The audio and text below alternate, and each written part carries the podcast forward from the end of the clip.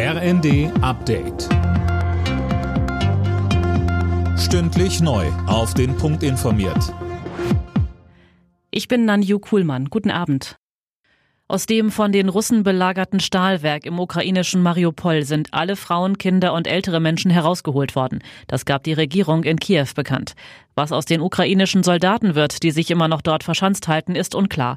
Es soll diplomatische Vermittlungsversuche geben, um die Militärs zu retten.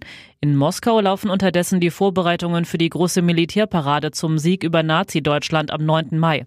In der Ukraine wird davor gewarnt, dass die Angriffe der Russen vor diesem symbolträchtigen Tag noch zunehmen könnten.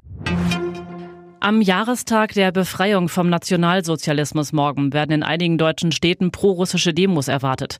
Bundesfinanzminister Lindner hat mögliche Aufmärsche von Sympathisanten des russischen Angriffskriegs auf die Ukraine vorab scharf kritisiert, sagte bei Welt TV aber auch, wir haben das äh, Recht zu demonstrieren, wir haben das Recht auf Meinungsfreiheit. Übrigens sollte genau das man hier demonstrieren kann und in Moskau nicht allen pro-russischen Demonstranten in Deutschland zeigen, dass sie auf der falschen Seite stehen. Die Taliban schränken die Rechte der Frauen in Afghanistan immer weiter ein.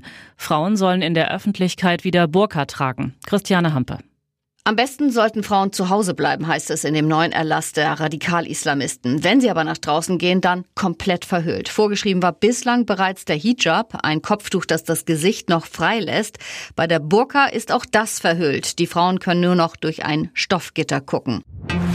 In der Fußball-Bundesliga hat sich Bayer Leverkusen das Ticket für die Champions League in der kommenden Saison gesichert.